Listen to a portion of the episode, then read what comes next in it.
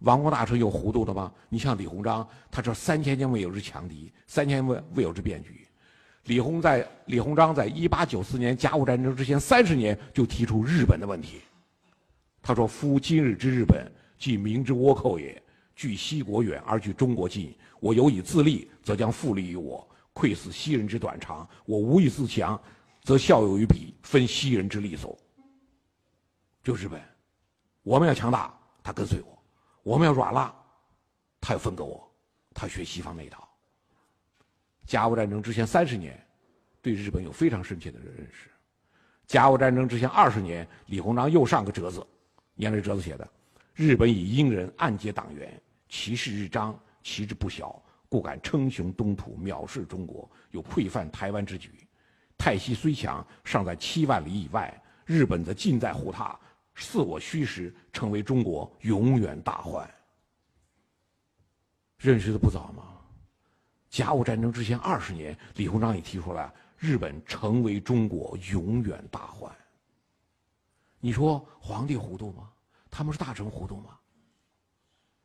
一八八五年，海军总理海军事务衙门设立，就相当于海军司令部。一八八八年，北洋海军成军，李鸿章全力以赴建立北洋海军，干什么呢？主要假想敌是谁？就是日本。主要假想敌建设队伍就是日本，最后败于日本。不是不知道。当然，后来有人说了：“好了，你这个清朝王公大臣，从皇帝到大臣都知道。那问题我们后来败了，败在哪里呢？装备太落后，无法抵御对方的坚船利炮。”李鸿章本人就持着观点。李鸿章说：“中国文文武制度，事事远在西人之上，独火器万不能及，就是兵器不行。”那真是这样的。李鸿章的北洋水师，我们可以看，你北洋水师这种构成，火力、装甲，都远远优于日本舰队了。甲午战争是什么呢？是我们近代以来，我们与入侵的帝国主义者装备差距最小的一场战争。